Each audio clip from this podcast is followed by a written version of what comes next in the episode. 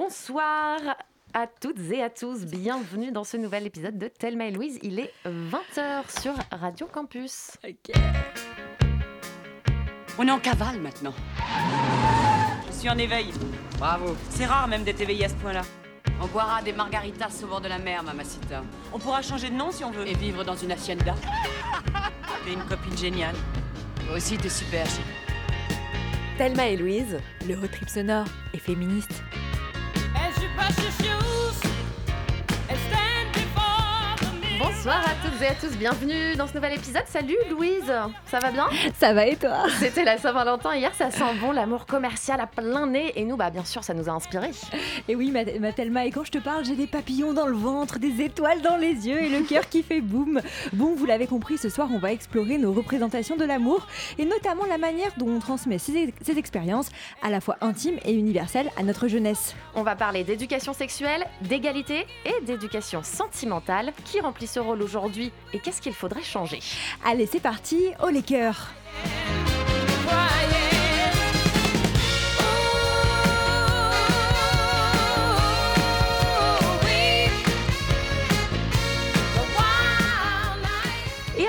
ce soir pour parler de la conception de l'amour et son apprentissage chez les jeunes, nous avons deux invités. Lorraine Descartes, qui est journaliste spécialiste des violences de genre, autrice et photographe. Euh, vous allez être euh, en ligne avec nous dans quelques instants. On est en train de, de vous joindre. Vous écrivez en ce moment un livre sur les violences en amour apparaître au seuil et vous êtes euh, donc avec nous d'ici quelques instants. Et nous sommes aussi avec Diane Richard, militante féministe au sein du collectif Nous Toutes.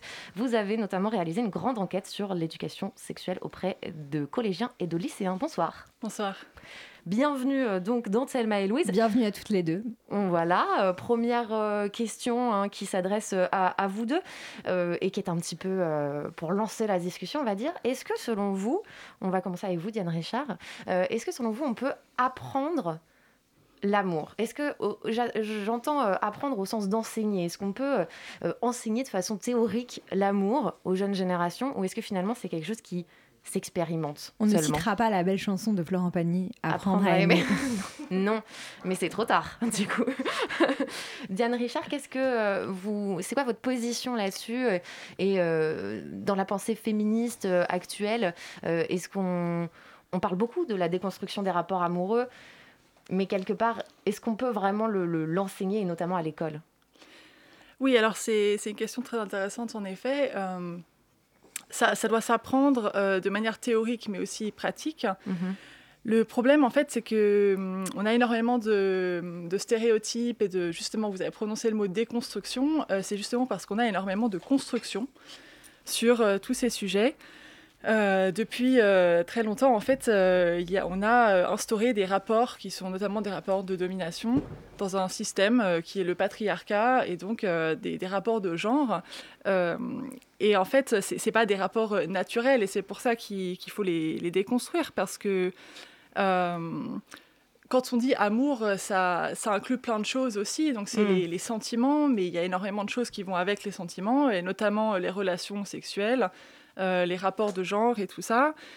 Et, euh, et en fait, euh, quand on regarde les, les chiffres des violences, par exemple, c'est absolument effrayant.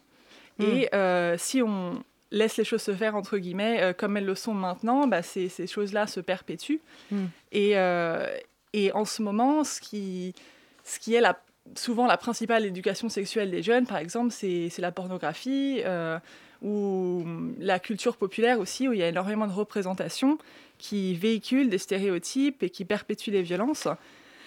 Et donc, c'est essentiel, euh, oui, d'apprendre ces choses-là euh, de manière théorique, donc par des cours, mais euh, également pratique. Enfin, nous, ce qu'on dit, notamment dans notre enquête, c'est que ces cours d'éducation à la sexualité euh, bah, doivent être enseignés. Enfin, il doit y avoir des, des programmes et tout ça, mais ça doit être fait de manière très interactive et il faut surtout se baser sur ce que veulent les jeunes. Et en fait, ce qu'on voit, c'est que les jeunes ont vraiment envie d'apprendre ces choses-là et de parler de consentement et tout ça. Mm. Et hum, c'est pas du tout quelque chose qu'on leur impose, c'est plutôt on a envie de dialoguer avec eux et elles. Et, euh, et c'est pour ça que, que ces séances et ces formations sont absolument essentielles. Oui. Mm. Euh, Lorraine Descartes, je crois qu'on on a réussi euh, à vous joindre. Est-ce que vous, vous êtes avec nous? Oui, oui, je vous entends très bien. Bonsoir à toutes. Super, bonsoir. Euh, sur cette question justement de d'enseigner euh, l'amour, quelle, quelle, est votre position Vous, ça, ça, peut se faire euh, d'apprendre vraiment à, à aimer? Euh, donc déjà, je viens juste d'arriver, donc j'ai pas forcément suivi le. On était sur cette première question, tout simplement.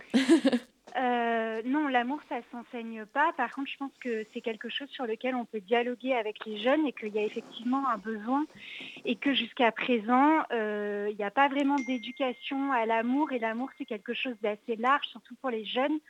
Ça peut être, je suis un petit peu essoufflée parce que j'ai couru vu que je sors d'un reportage, je suis désolée, ça euh, donc, euh, euh, oui, je pense que c'est quelque chose qui, sur lequel il est essentiel de dialoguer euh, dans la vie en général avec les jeunes en particulier, puisque euh, c'est vers cet âge-là que se vivent les premières expériences et justement à un moment où on a le moins d'expérience et où on fait aussi partie, je pense aux jeunes femmes, de la catégorie la plus à risque de vivre mmh.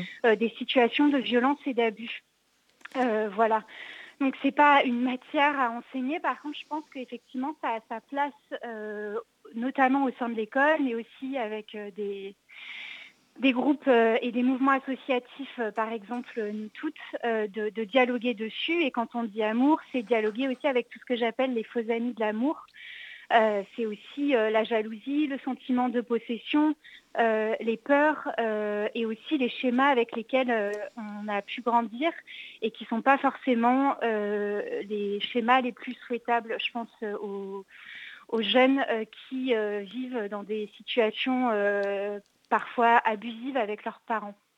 Voilà. Euh, Lorraine Descartes, on reviendra un petit peu plus tard dans l'émission euh, sur euh, le travail que vous avez mené avec des lycéens euh, dans, un, voilà, dans, un dialogue euh, sur l'amour et, et, et, euh, ils, voilà, ils ont écrit pour, pour dire ce qu'ils ressentaient et comment comment ils voyaient l'amour. Mais avant, on va revenir sur l'enquête de nous toutes, Diane Richard vous expliquez que trois séances d'éducation sexuelle par an, euh, qui sont prévues en fait par, la loi, elles ne sont pas du tout appliquées dans les faits. Euh, déjà, est-ce que vous pouvez nous dire ce que vous avez découvert, vous, euh, au sein de, cette enquête que vous avez menée, que, vous avez sortie Quelles ont été vos, conclusions les plus importantes? Et puis, deuxièmement, pourquoi ces séances d'éducation sexuelle ne sont pas euh, appliquées par la loi. Est-ce qu'il y a un manque de moyens dans l'éducation nationale ou est-ce que tout simplement l'éducation nationale s'en fout et se dit que bah, euh, c'est pas si important que ça et que c'est des petits cours comme ça, vite fait, aller de biologie sur l'anatomie et hop là, c'est fini et on n'en reparle plus. Euh, Voilà, quelles ont été les conclusions de cette enquête qui était assez d'ailleurs euh, surprenante et un peu effrayante aussi euh, quand on la regarde dans le détail?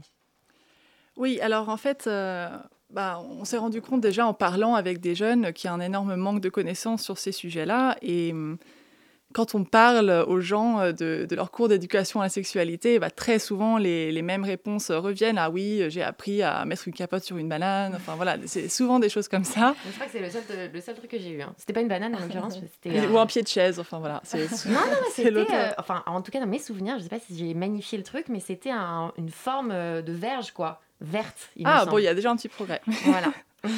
Super euh, souvenir. Voilà, donc on a lancé un questionnaire en ligne euh, qu'on a, qu'on a publié sur les réseaux sociaux et, euh, et on a quasiment euh, 11 000 personnes qui m'ont répondu, où on leur demandait leur expérience dans ces cours, donc déjà le nombre de séances et ensuite sur le contenu des séances et également l'impact de ces séances sur leur vie sexuelle et affective. Est-ce que ça vous a aidé, par exemple, dans les questions de consentement, de violence et tout ça? Et en analysant ces résultats, donc déjà, on a vu d'un point de vue quantitatif, on n'y est pas du tout, puisque, comme vous avez dit, c'est euh, au moins trois séances par an, selon la loi de 2001. Donc ça fait, entre le collège et le lycée, 21 séances. Ce qui est, euh, enfin, ce qui est bien, beaucoup, mais c'est clair que... Oui, en, en, soi, trois séances par an, c'est vraiment pas beaucoup. Euh, non. Mais c'est pas très compliqué je pense, par rapport au, au, vrai vécu. Euh, oui, exactement. voilà, gens. parce que voilà, en soi, on se dit que ça serait pas très compliqué à mettre en place, mais donc dans les faits, en fait, les trois séances par an, c'est plutôt trois séances sur la totalité de la scolarité. Mmh, mmh. Euh, puis, donc c'était 2,7 séances en tout sur toute la scolarité, euh, ou encore 13% des séances qui sont appliquées. Ensuite, d'un point de vue qualitatif, donc la loi, elle dit qu'il y a trois thèmes qui doivent être abordés, des thèmes biologiques, des thèmes euh, psycho-émotionnels, donc tout ce qui est estime de soi, euh, désir, etc., et des questions juridiques. Et en fait, donc nous, dans nos réponses, on a vu qu'à peu près à 80%, c'était des thématiques biologiques, donc comme vous avez dit, les cours de SVT. Mmh. Et en fait, ça, ça correspond tout à fait parce que ces séances sont en majorité dispensées par les profs de SVT. Euh, alors qu'il y a plein d'autres intervenants qui peuvent intervenir, référents égalité, intervenants extérieurs, euh, autres Donc, profs, etc. égalité, euh, Voilà. Les référents égalité, pour rappel, c'est des profs qui font partie de l'établissement et qui sont, euh, alors je ne sais pas si ça vient d'eux, qui sont volontaires ou nommés, mais en tout cas pour euh, être des, euh, euh, pour être là pour euh, favoriser le dialogue sur ces questions-là Exactement. et ouais. qui peuvent aussi effectivement choisir de- d'aborder ces questions-là en cours. euh, Voilà, et donc en fait, euh, on a mené une autre enquête juste avant celle-là, donc celle-là c'est un peu l'épisode 2, euh, justement sur les référents égalité, Mhm. où on a appelé un quart des lycées en France selon un échantillon représentatif en leur demandant s'il y avait un référent égalité dans le lycée. Et donc, dans notre échantillon, en fait, bah, un tiers seulement des lycées en avait un. Euh, donc là, c'est une loi de 2018 qui impose la présence d'un ou d'une référent égalité. Mhm.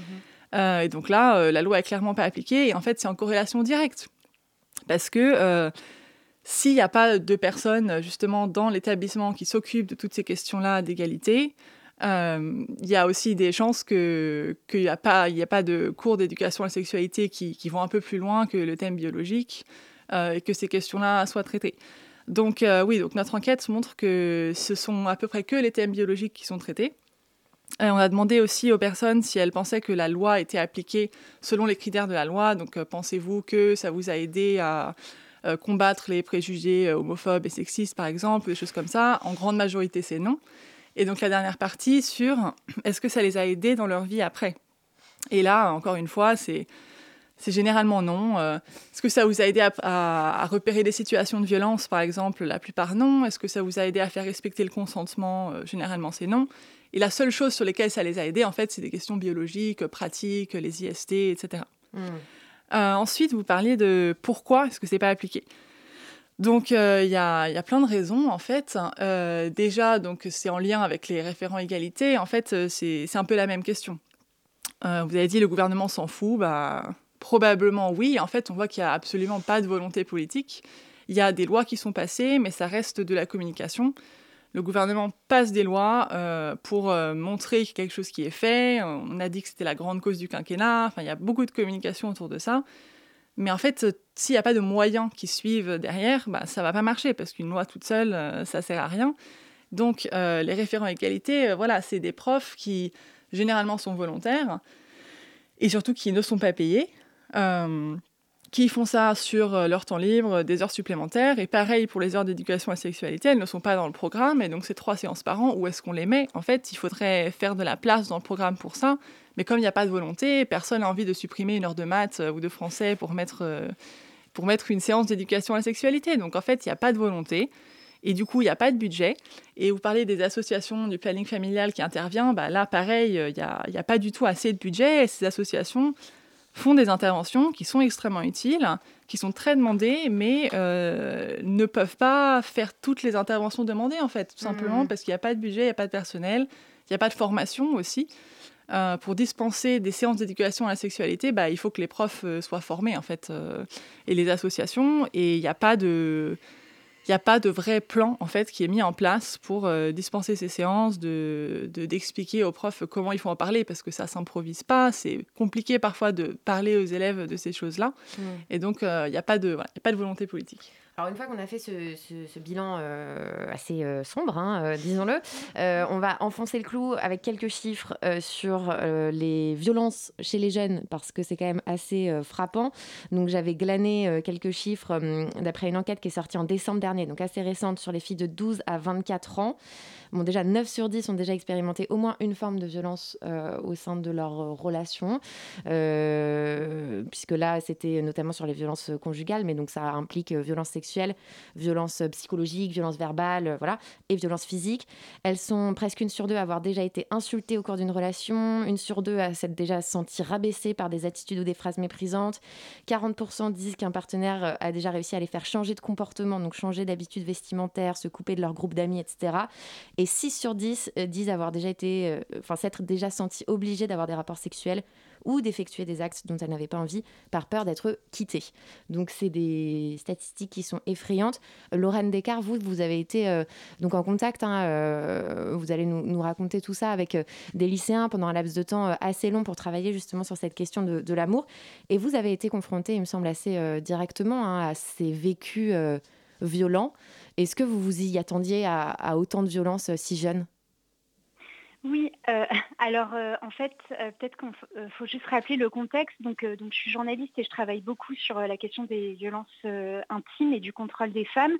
Et en parallèle, j'ai développé un atelier d'écriture à destination des jeunes lycéens, plutôt en filière professionnelle, sur l'amour, à l'origine, c'était plutôt justement euh, pour. Euh, j'avais envie en fait euh, de discuter avec eux. Enfin, j'aime bien l'échange avec les jeunes et donc j'ai développé cet atelier-là qui a pour finalité de créer un fanzine. Donc il y a aussi toute une partie travaux pratiques. Et donc, en les faisant écrire, je, discute aussi avec eux pour réfléchir avec eux sur les thèmes sur lesquels ils ont envie d'écrire quand je leur dis à partir du mot amour. Donc, ça va être assez, assez divers. Euh, et ensuite, au fil de l'atelier, quand on découvre des journaux, etc., euh, on, discute aussi en marge de ce qui est écrit euh, pour le fanzine. Et, en fait, c'est vrai que j'étais assez étonnée. Je m'attendais évidemment à avoir des choses un peu négatives, mais je ne m'attendais pas à ce que ces lycéens, surtout la première expérience que j'ai eue, soient aussi transparents avec moi mmh. à travers les mots. Enfin, j'avais vraiment l'impression en fait qu'ils m'écrivaient euh, qu'ils écrivaient sur ce fanzine comme, euh, comme ils feraient sur un journal intime. Et effectivement, dans les textes, il y avait beaucoup euh, parfois d'histoires traumatisantes, d'abandon de la part, je pense à l'histoire d'une jeune fille qui m'a beaucoup touchée, c'était sa mère. et il y a aussi des histoires, de, une histoire qui m'avait aussi beaucoup touchée de d'un coming out à la campagne euh, d'une jeune fille qui racontait ça. Et comme en fait je les avais suivis pendant un an, euh, il y avait le confinement et pendant le confinement elle en avait parlé avec son père et il avait fini par, euh, par l'accepter. Donc ça avait changé la chute de son texte. il y avait ça. effectivement aussi il y avait quelques histoires de contrôle au sein du couple. Mm-hmm. notamment avec le deuxième atelier que, que j'avais effectué dans un autre, dans un autre lycée. Et, oui, j'étais assez étonnée en fait quand je faisais, j'étais à un tableau euh, et je leur euh, demandais, enfin le premier exercice, l'un des premiers, c'était de noter tout ce que tout ce qui leur venait par euh, tout ce qui leur passait par la tête quand on disait le mot amour. Et, et c'est vrai que j'étais étonnée par, j'avais une classe de soins, attendez, je ne me rappelle plus du nom, mais c'est soins à la personne, accompagnement et service à la personne, soins et, euh, d'avoir autant de, mots négatifs comme jalousie, euh, ce genre de choses, violence, euh, ce genre de choses. Il y avait évidemment des choses belles aussi, ou, un peu clichés parfois comme comédie romantique ou papillon dans le ventre. Alors que j'avais une classe avec une majorité de garçons, c'était les futurs routiers. Et ce qui transparaissait, c'était plutôt des choses presque sérieuses, comme le mariage ou les Maldives, ça m'avait fait rire. leur, c'était aussi euh, des. Enfin, les idéaux étaient tout à fait différents. D'accord. Et ça m'avait marqué. Voilà. Et il y avait beaucoup moins de notions négatives qui transparaissaient dans les réponses de cette classe de garçons. Et vraiment, euh, c'était euh, quasiment la moitié des réponses pour euh, celles des filles. Peut-être aussi qu'elles qu'elles s'étaient senties en confiance parce que je leur avais aussi raconté ce que je faisais en tant que journaliste. Hmm. Évidemment, ça peut aussi avoir un impact. Et justement, comme vous le racontez, il y a une différence de ressenti entre souvent les filles et les garçons quand, quand on parle d'amour. dans son livre Réinventer l'amour, comment le patriarcat sabote les relations hétérosexuelles, Mona Chollet, elle développe l'idée que, qu'une certaine vision assez tragique de l'amour a été façonnée en partie pour les hommes et pour la, culture masculine. Euh, elle écrit Les histoires sombres et torturées permettent aux hommes de parler d'amour en restant sérieux, en donnant une illusion de profondeur, sans s'exposer au ridicule, ni risquer de se compromettre avec une mièvrerie fâcheusement féminine. Euh, Lorraine Descartes, vous justement qui avez côtoyé par exemple cette classe de garçons, est-ce que vous avez quand même le sentiment que les jeunes garçons aujourd'hui, ils parlent plus facilement d'amour?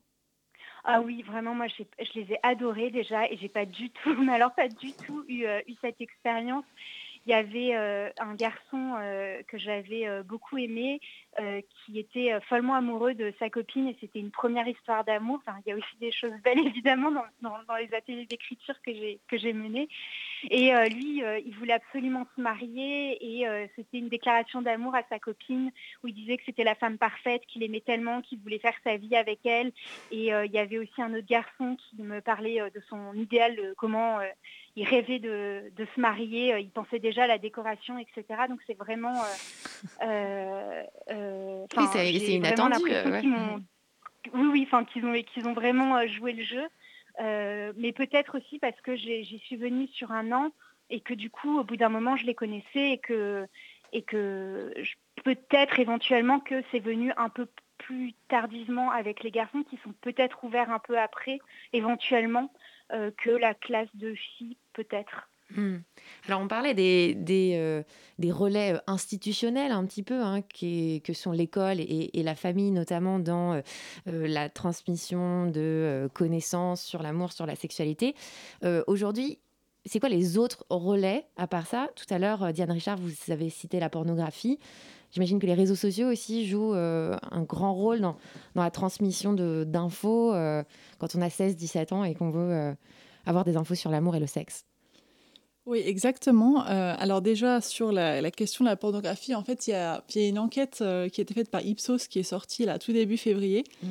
où il y a des chiffres justement sur les violences qui, sont, qui sont extrêmement inquiétants, et notamment sur la pornographie. L'enquête révèle que 19% des jeunes pense que la pornographie est un moyen d'éducation à la sexualité comme un autre. Mhm. Et en fait, ça, c'est vraiment extrêmement problématique parce que, euh, bon, il y a évidemment différents types de pornographie, mais, mais la grande majorité, quand même, euh, véhicule des images qui sont très problématiques, extrêmement hétéronormées, euh, des violences, les, les, rapports de domination et tout ça. Et ça perpétue euh, énormément de stéréotypes, culture du viol et tout ça. Et c'est pour ça que c'est tellement important justement de passer par d'autres relais et de donner d'autres euh, moyens aux jeunes de s'éduquer sur ces choses-là.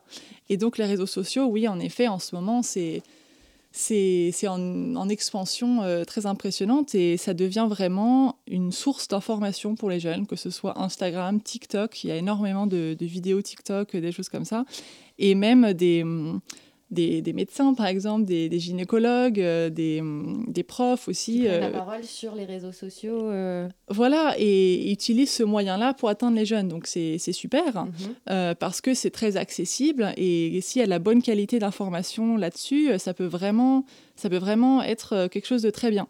Mais il faut quand même faire attention sur le fait que bah, tout le monde peut publier évidemment sur les réseaux sociaux, et que quand on s'y connaît pas sur le sujet, bah, on, on avale tout, et on ne sait pas forcément distinguer euh, ce qui est fiable ou pas fiable.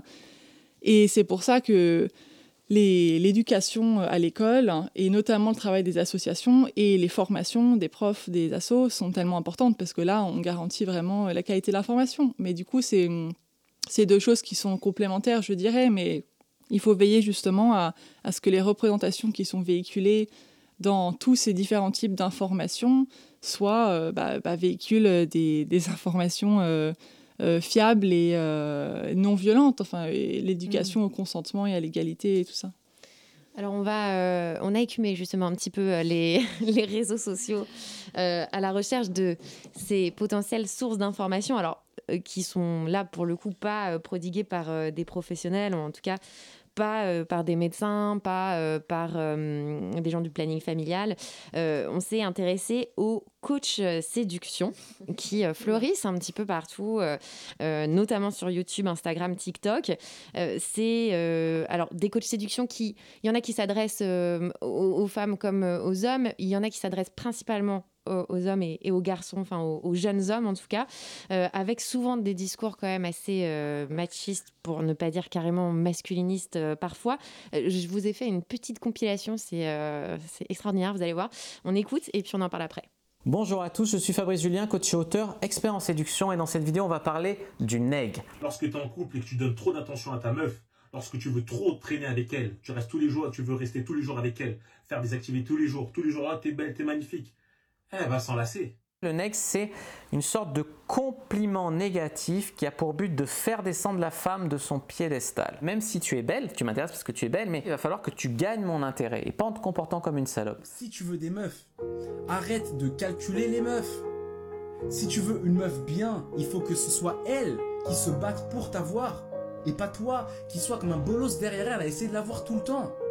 Le neg ne peut fonctionner que sur les très belles filles. Sinon, si dis sur une fille moyenne, aujourd'hui on a tendance à dire telle fille est super belle alors que c'est un 7 sur 10. Non, euh, si je devais dire, les negs c'est pour les 9 et les 10, tu vois. Mario, c'est le roi des bêtas. Mario, c'est le mec à chaque aventure qui va faire tout ce qu'il peut, combattre des dragons, se battre contre des fantômes pour une meuf. Et elle fait quoi elle en attendant? Elle l'attend. Et qu'est-ce que t'en sais de ce qu'elle fait avec Bowser Pourquoi à chaque aventure Mario doit se retaper tout ça? Pourquoi à chaque fois elle se refait enlever? Mario c'est un bêta, ne sois pas Mario. Voilà, ne soyez pas Mario. Donc Mario, le personnage de jeu vidéo, hein, qui est un bêta. Donc un bêta, j'ai appris plein de choses. Un bêta, l'opposé de l'alpha. Donc un mâle bêta, euh, qui est le mâle en gros euh, non dominant et qui donc n'attire pas euh, les filles. Et le mâle alpha, par opposition, voilà, est un vrai mec. et donc ce serait lui qui choperait toutes les nanas. On est sur des euh, représentations hyper binaires, hyper stéréotypées, hyper macho.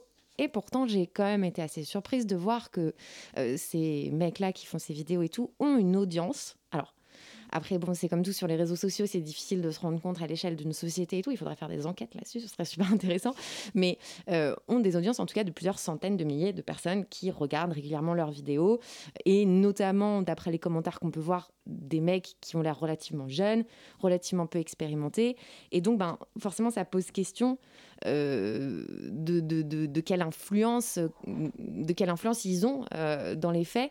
Euh, Lorraine Descartes, je ne sais pas si vous vous étiez déjà penchée penché sur ce sujet. Oui, en Ouais. fait, je voudrais juste signaler qu'il y a une, une chercheuse qui s'appelle Mélanie Gourarier qui a publié un excellent livre euh, justement sur euh, cette communauté de la séduction qui Ah. s'appelle Alpha Male, séduire les femmes pour s'apprécier entre hommes et qu'effectivement, en fait, à l'origine, il y a un livre qui s'appelle The Game et euh, qui a été publié aux États-Unis, euh, je sais plus quand, mais il y a longtemps, en 2005, voilà, euh, qui a eu un, enfin c'est un best-seller.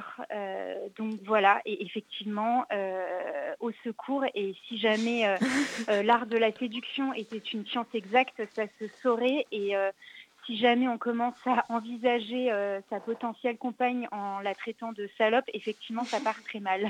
Ça part voilà. mal. Mm, mm. Mais ils sont assez influents. En tout cas, ils peuvent avoir de l'influence, effectivement, surtout bah, chez les jeunes.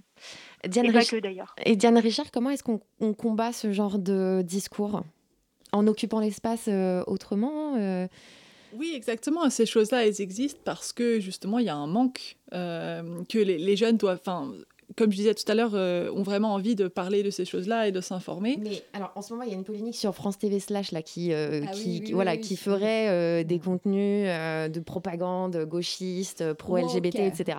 Moi, ma question, c'est les jeunes hommes qui regardent ces vidéos qu'on vient, dont on vient d'en- d'entendre un extrait, c'est pas le public de France TV Slash. Enfin, je veux dire. Bah, ça peut être le même. Hein. Bah, je sais pas, Bah, j'imagine que non. euh, Je pense que tu peux avoir 15 ans et tomber sur une vidéo de France TV. J'ai l'impression d'avoir 50 ans quand je dis ça. Mais euh, tu peux tomber sur une vidéo de France TV Slash et aussi euh, tomber sur une vidéo YouTube d'un coach. hein. Enfin, c'est Mais pas pour moi, ils sont trop loin. Ils sont trop loin dans. Bah, franchement, sur- à mon avis, sur Internet, tu peux, euh, tu peux arriver à tomber sur les deux. hein. Bon, vaste question, mais donc comment, ouais, comment on combat ça? On... on crée euh, un maximum de contenu en, essayant de s'adresser euh, de façon la plus proche et la plus Oui, réaliste il faut, possible. Il faut proposer, je pense, un contenu alternatif euh, et meilleur, en fait. Euh, les, les- les jeunes s'in- s'intéressent à ces vidéos-là parce qu'il n'y a pas d'informations autre part. Alors que si euh, l'école, notamment, euh, et, les interventions des associations leur donnaient les réponses à leurs questions, en plus, ça sera franchement de meilleure qualité parce qu'il y, aura une- il y aura déjà une vraie interaction. Que eux vont le percevoir comme tel Euh, s'ils n'arrivent pas à pécho après leur cours d'éducation sexuelle, et ils vont se tourner vers... puisque visiblement, c'est ça qui... Enfin, c'est ça le- le- le- le- l'argument marketing de ces vidéos-là, c'est je vais vous aider à pécho. Alors après, dans les... Peut-être qu'ils n'arriveront pas à pécho même après avoir vu Oui, bah hein. ça c'est, c'est, c'est- en tout cas c'est ma conviction, mais je- je- je- j'espère. Mais, euh, mais euh, c'est-à-dire que visiblement ils sont en besoin de conseils très euh, pratico-pratiques, quoi. Ouais.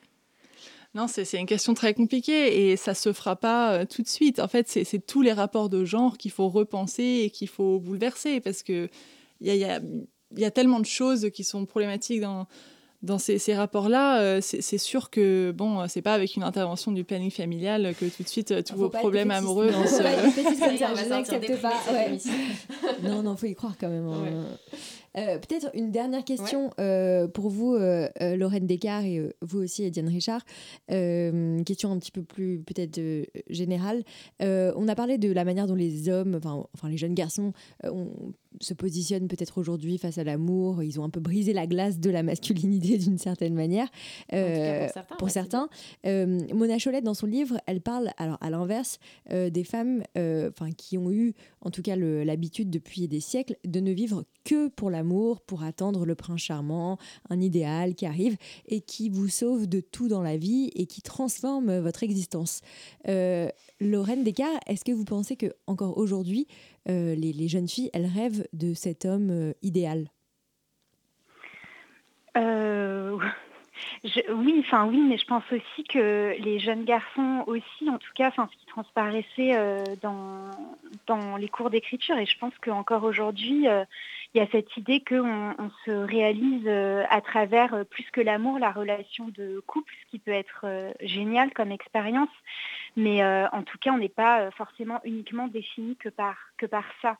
Et, et, oui, il y a cette forme d'obsession de, la recherche de l'autre.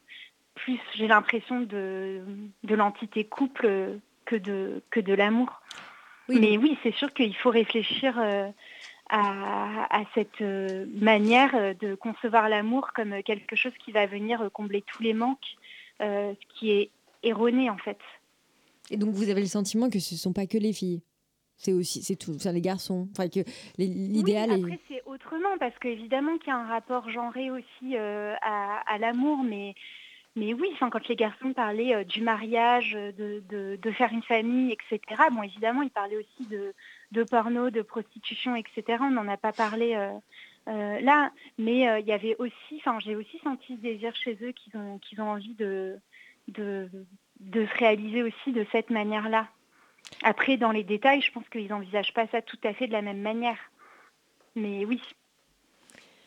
Et une question euh, aussi euh, qu'on s'est posée en préparant l'émission qui était sur les, la mhm. représentation des, des couples, euh, peut-être qu'on a beaucoup représenté dans les œuvres de fiction,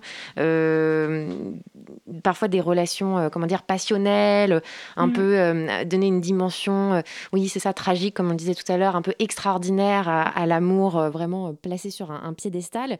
Et j'ai l'impression, en tout cas euh, de ma petite expérience, qu'aujourd'hui, on commence à s'intéresser aussi à la normalité, c'est-à-dire au couple euh, euh, plan-plan, mais qui n'est jamais si plan-plan au final. Et on a des séries comme Normal People, on a des séries comme Scene of a Marriage, un film aussi Netflix, Marriage Story, qui euh, parle du couple hétéro, euh, mais, mais, pas dans une espèce de d'aventure euh, avec moult rebondissements, qui est vraiment le couple hétéro dans ce qu'il a de plus normal, quoi.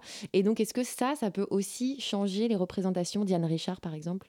Oui, là, tout ce qui est la culture, les livres, les films, ça a énormément d'influence sur nos représentations.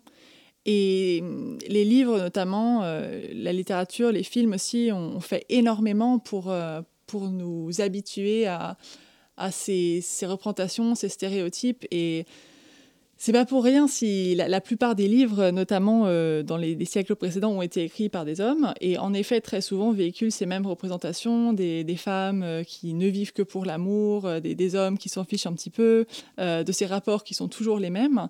Mais aujourd'hui, c'est vraiment en train de changer. Hein. Pour, là, pour finir sur une note positive, euh, je pense que déjà, bah, en fait, il y a, y a, énormément de, de, littérature et de films qui sont faits par des femmes. Enfin, ça, il y a beaucoup plus de femmes artistes déjà qui font ça. Et euh, on parle pas mal en ce moment de, de male gaze et de female gaze. Et, euh, et, voilà, on essaye de changer les représentations qui sont véhiculées dans la littérature et dans mmh. les films. Et et euh, Donc ça, ça va avoir un impact. Oui, je, je pense que, On en fait, c'est- inconscient, mais c'est tout ce dont on se nourrit, tout ce qu'on Mm. voit, tout ce qu'on lit, ça, ça nous influe dans la représentation. Et donc, des séries bah, comme Sex Education, par exemple, Ah sur oui, Netflix, qui a un énorme succès. Mm. ça, ça donne des représentations positives, en fait, euh, de, de choses qui, qui sont possibles et qui, qui, du coup, nous apparaissent comme normales, quoi. C'est plus euh, extraordinaire euh, de, de parler de choses comme ça. C'est Mm. Ça devient un peu la nouvelle normalité, oui, c'est bien. Et Lorraine Descartes, peut-être un dernier mot sur les fictions? Oui. En fait, euh, je voulais juste revenir à ce qui a été dit tout à l'heure sur le rapport aux réseaux sociaux. Et ce que j'ai remarqué aussi, c'est que ça peut être à l'inverse très positif.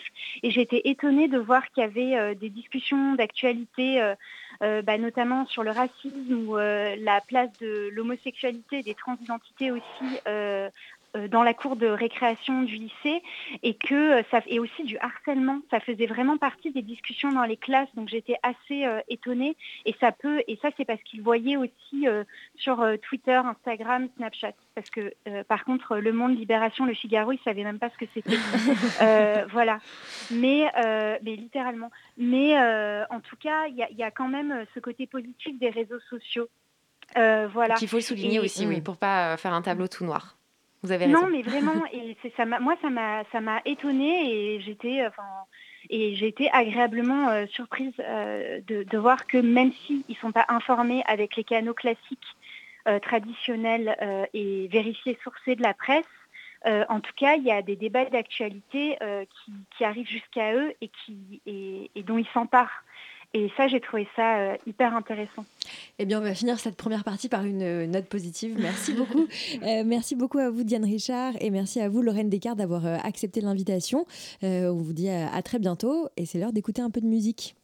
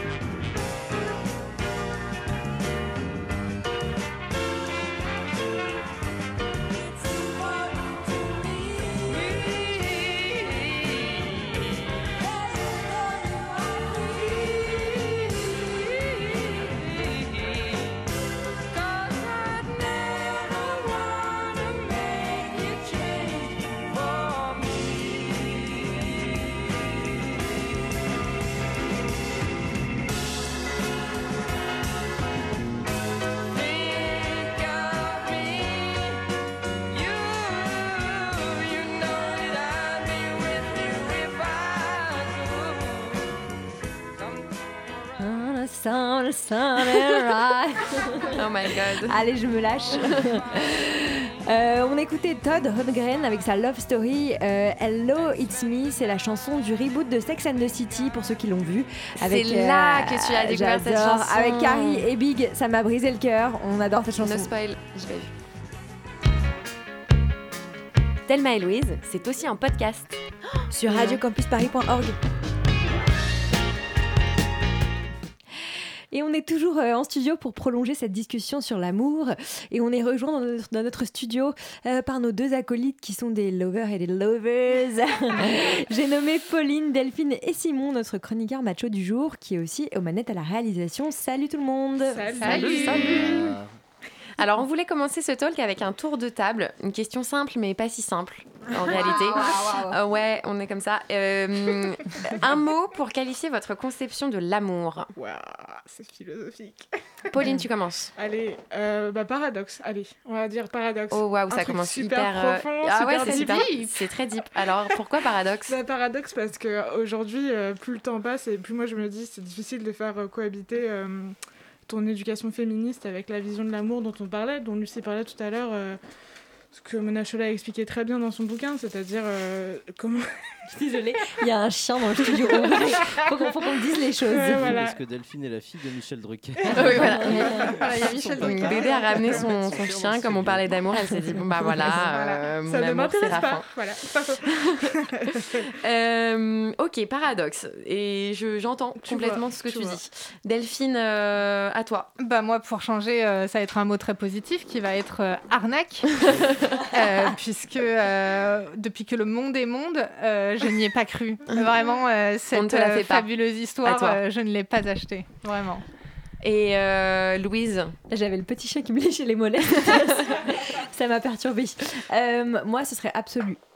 Wow, trop cute Ah oui, donc on est sur une vision hyper fleur, fleur bleue, mais je ne suis pas très surprise. Ouais. Je suis pas du tout déconstruite sur ce point-là. Ok, moi c'est complicité, euh, voilà. C'est tout chou. simple. Mais j'aime bien le côté simple, et on se marre et le côté euh, complicité, genre c'est c'est ton ou ta complice Ouais. avec qui tu Ah bah t'affrontes, euh, tu Ça, vois. c'est le truc le- que tout le monde veut. Oui. Genre le Bah, compagnon. c'est pour quoi. ça que c'est mon compagnon. Ah Ouais, bah moi, oui. je- moi, oui, j'ai c'est dit- un, c'est un peu un idéal. Si je peux justifier mon absolu, Non, Ouais. je rigole. Moi, moi, je, je veux que tu Non. développes. sans euh, me perdre dans des pensées, euh, c'est juste que, en fait, euh, pour, euh, bah, pour y aller, il faut y croire un petit peu, quoi. Enfin, c'est un peu comme toutes les croyances, quoi. Bah si oui, tu oui. crois pas dans l'amour et un peu dans son, justement dans son absolu, bah, t'y vas pas trop, quoi. Enfin, Je pense que c'est d'ailleurs comme ça que je justifie mon célibat, c'est j'y crois pas, donc j'y vais pas, et voilà, et le cercle vicieux. Euh, Simon, puisque tu participes à la conversation, tu avais un mot à, à partager? Irrésumable. Irrésumable. Oh, Oh, waouh ça aussi, c'est très Oh, la joue un télo euh, pour son entrée dans le game. Oui, écoutez, je suis en. J'aime beaucoup. France Q. Je fais une thèse sur l'amour. Et donc, on l'a dit euh, en première partie, euh, derrière nos perceptions de l'amour, il y a une grande influence de la fiction. Et ça, ça commence dès la plus tendre enfance. Et notre enfance à nous, les trentenaires d'aujourd'hui, eh ben, elle a souvent été marquée par Disney, des dessins animés dont on est fan, pour le meilleur et parfois pour le pire. Delphine, c'est à toi. Est-ce que les règles, ça peut faire mal? Jusque-là, elle est énervée Elle a ses règles, hein? Je vous demande de vous arrêter. Des fois, on a juste envie de dire qu'on a nos règles.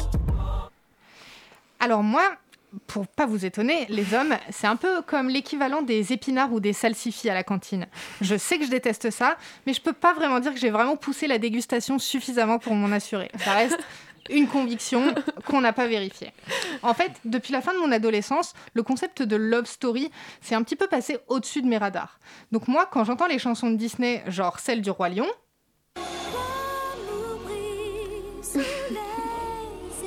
Donc là, tout le monde connaît les paroles, bien Ah sûr.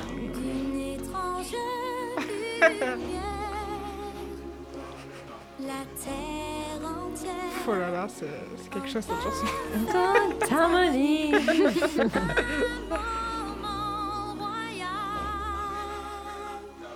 Et ben moi j'ai envie de me dire l'amour brille sous les étoiles, gna gna gna gna gna. La seule chose que ça m'évoque, c'est que moi à Paris, la dernière fois que j'ai vu des étoiles, ça remonte vraiment à il y a très très très très très longtemps.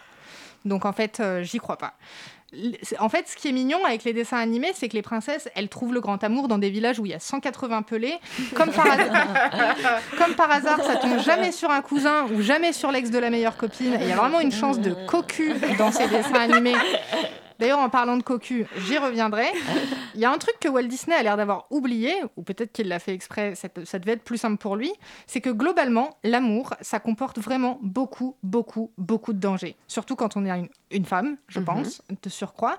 Donc moi, qui suis la meuf la plus stressée que je connaisse, je suis incapable de voir un couple hétéro de surcroît sans me dire qu'il y a forcément un des deux qui va finir cocu dans la semaine.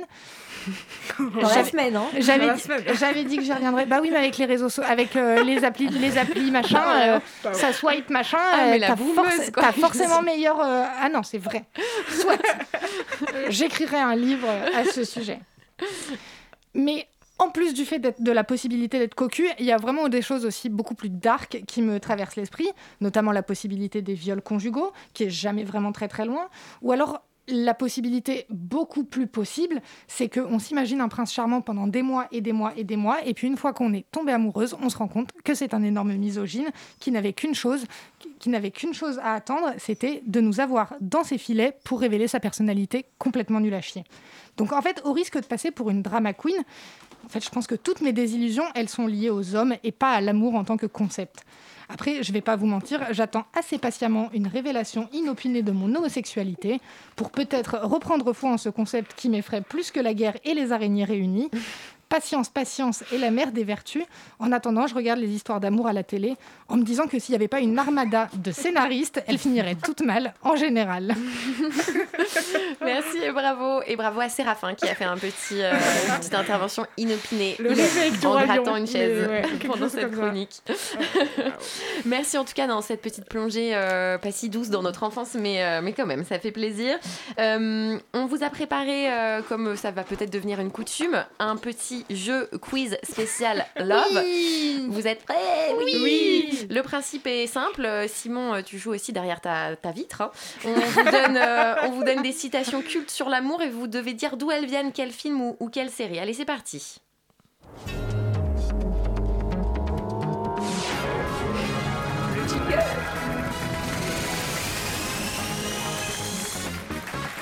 Alors, on va voir qui sont les cinéphiles de la bande. Je suis. Attention, attention Je suis juste une fille qui se trouve devant un garçon et qui lui demande de l'aimer. Bah.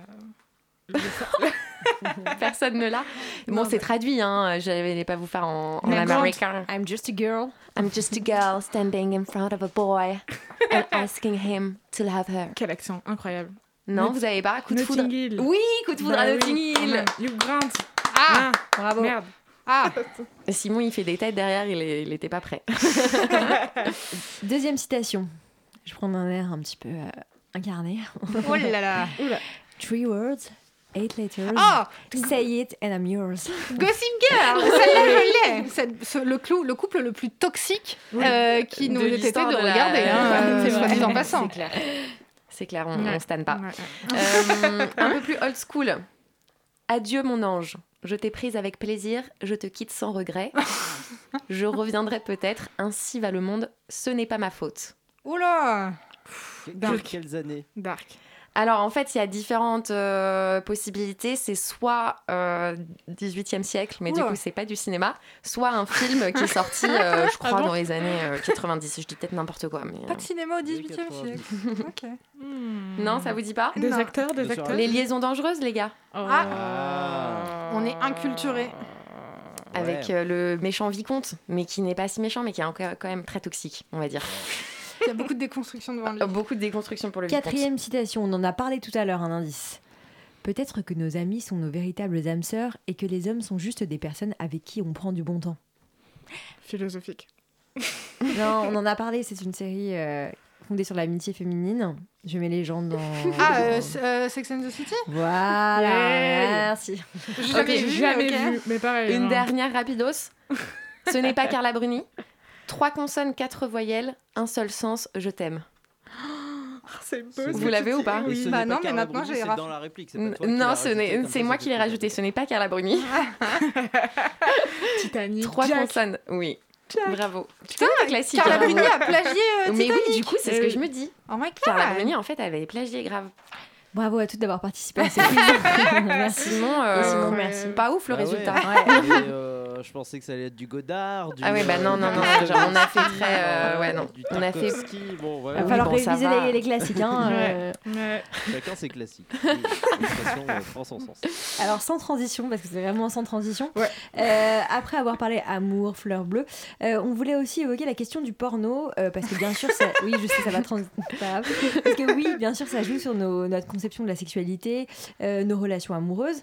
Euh, Pauline, je crois que tu voulais nous faire un petit topo sur ce qui existe aujourd'hui en matière de porno féministe. Et oui, parce que comme euh, Lorraine Descartes l'a très bien dit tout à l'heure, il y a quand même, euh, je crois bien, 19% des jeunes qui pensent que le porno est une forme d'éducation sexuelle, ce qui est complètement effrayant, on va pas se mentir. Euh, début février, hein, c'est vachement récent en plus, donc on n'est pas sorti euh, des ronces. Donc, je pense que euh, voilà, le, le- le porno est effectivement euh, l'une des premières représentations du sexe auxquelles les jeunes ont accès. Et on peut quand même dire que pendant longtemps, euh, ce porno mainstream qu'on trouve sur les grandes plateformes comme euh, Pornhub s'est moqué des représentations et se moque toujours, hein, on va pas se mentir, euh, qu'il donnait de nous, les femmes. Euh, car dans ce porno mainstream, celui qu'on trouve donc sur Pornhub, les femmes sont presque toutes tout le temps des objets de soumission et sûrement pas des protagonistes hyper actives. On peut décrire aussi l'esthétique et l'imagerie de ces films qui, je sais, je sais pas, un peu un peu masculiniste, hein, voilà, on va dire Ouais, les on peut le choses. dire, on peut le dire. Donc, euh, pour dire les choses simplement, on voit pas de femmes avoir du vrai plaisir, et quand on a un peu d'expérience et qu'on connaît un peu les choses de la vie, on sait que toutes les scènes dans ce film sont extrêmement forcées et pas du tout réalistes. Voilà.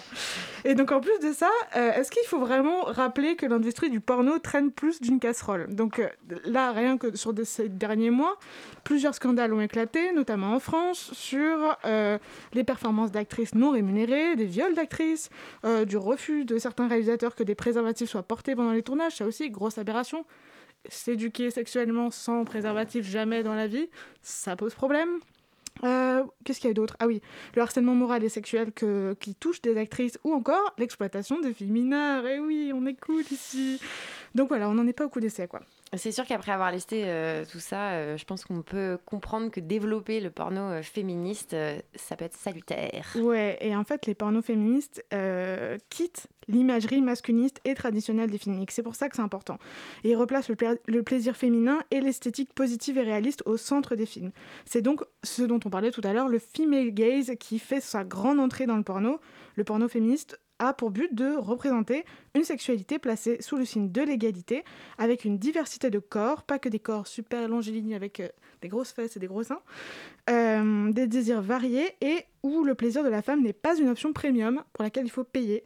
Euh, pas un truc super rare, non, juste un truc normal, quoi.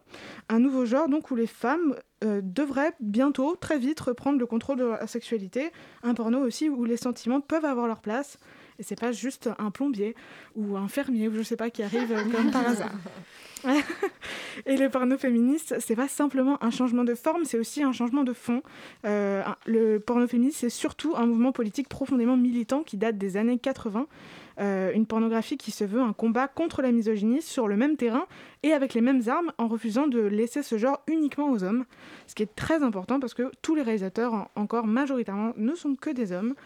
Parce que oui, les femmes aussi sont consommatrices de porno. euh, et selon Pornhub, alors la source est flou, mais on n'a pas trop de chiffres.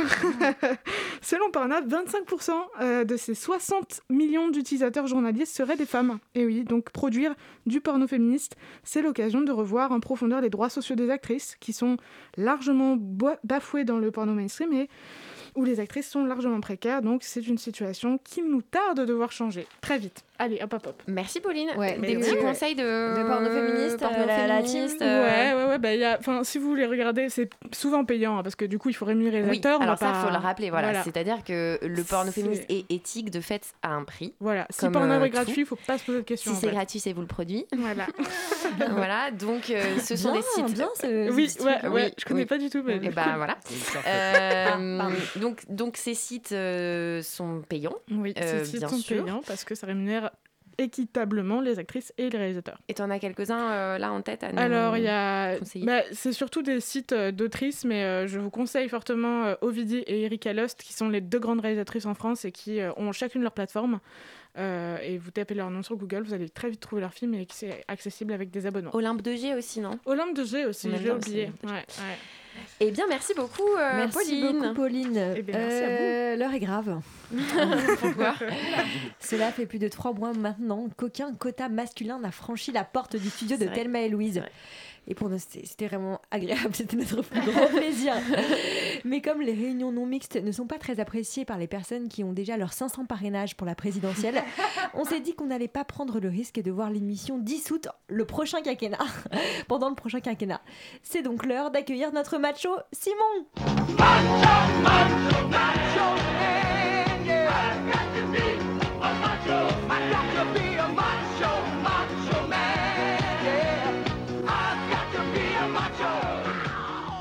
Salut mes petites fifis Alors, vous amusez bien? Vous débriefez la Saint-Valentin en attendant que le prince charmant vienne vous chercher? C'est mignon cette petite table ronde là. Suffirait de remplacer les micros euh, du studio par des verres de chardonnay, on se croirait sur les terrasses du bar à bulles. Ah, super, non c'est très bien. Non, en plus c'est de votre âge. Alors, est-ce que, excuse-moi, hein, mais t'as pas l'impression de te réveiller un petit peu tard On vient de passer quand même une heure euh, d'antenne à déconstruire des clichés sur l'amour, sur la sexualité? Là, on est à 5 minutes de la fin de l'émission. Euh, tu te réveilles tard, je trouve, pour faire tes blagues de boomer. J'ai regardé le logo de la radio, je pensais qu'on était sur CNews, mais non, en fait euh, on est bien sur Radio Campus Paris. Alors, je vois pas le rapport là. Bah si. Bah, je vois pas le rapport. Est-ce que tu me laisses parler, Thelma? Je vois pas le rapport. Ne te vexe pas, Thelma, calme-toi. Calme-toi, ça va bien se passer. Je te demande pardon? Ça va bien se passer. Je te demande pardon? Ça va bien se passer. Non mais Simon, attends, attends, attends, pause. Ok, euh, je te demande pardon. Comment tu viens de me parler là? Ça va bien se passer, Thelma. C'est quoi ton problème? Non, le problème, c'est que je me suis tapé le clash entre Gérald Darmanin et Apolline de Malherbe toute l'après-midi, et du coup, ça a déteint sur mes feuilles. Pardon. Du coup, pas besoin de vous raconter cet euh, échange tendu entre le ministre de l'Intérieur et la journaliste de BFM TV. Pas besoin de vous retranscrire ce véritable tuto YouTube de mansplaining. hein. déjà, bah, déjà parce qu'on vient de le rejouer avec Thelma, donc je serais con de re- Et puis c'était mieux, raconter le machin. notre en version. plus, c'était mieux. Et en plus, je crois qu'on a vu assez, euh, bien assez de réactions, que ce soit de l'opposition euh, ou de mouvements féministes, et pas que. Et il n'y a pas que l'opposition qui est embarrassée par cette polémique. hein. Et non, puisque d'après un article web de RTL, la majorité non plus n'est pas très disposée à défendre le ministre de l'Intérieur. Alors elle l'a fait en surface, hein, mais euh, le papier précise que l'Elysée se serait bien passé de cette polémique qui risque d'être une épine dans le pied d'Emmanuel Macron quand il entrera en campagne. Oui, non, parce qu'évidemment, le vrai problème, c'est pas que des propos comme ceux de, de Darmanin à Pauline de Malherbe étaient sexistes. Bon non, bon non les fufu, vous pensez à quoi?